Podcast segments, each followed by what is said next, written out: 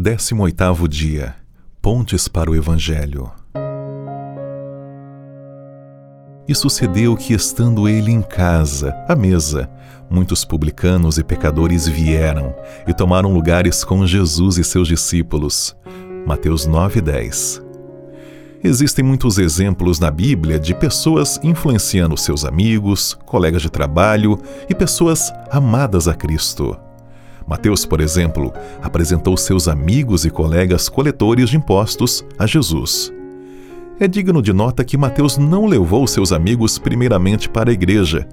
Pelo contrário, ele ofereceu uma refeição em sua casa e ali, no ambiente informal e familiar, apresentou Jesus aos seus amigos. Mateus obteve sucesso com sua estratégia.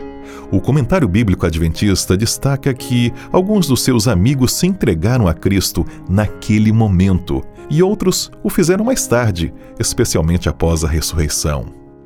Jesus, por sua vez, foi severamente criticado por estar comendo com os publicanos e pecadores, mas não perdeu tempo com a intriga da oposição, pois o objetivo da sua missão na terra era salvar pecadores ele não tinha outro meio de alcançar esse propósito senão se relacionando com eles.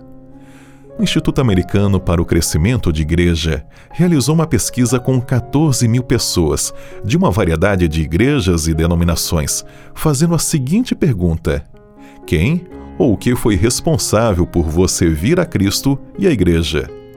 A pesquisa revelou que poucas pessoas são levadas a Cristo por estranhos de 70% a 90% seguem Jesus, como resultado do evangelismo da amizade.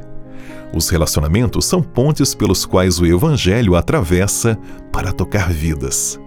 Para ganhar almas para Cristo, é fundamental se aproximar dos não cristãos e investir no desenvolvimento desses relacionamentos. Ellen White disse que, se nos humilhássemos perante Deus, e se fôssemos bondosos e corteses, e compassivos e piedosos, haveria uma centena de conversões, a verdade onde agora há apenas uma.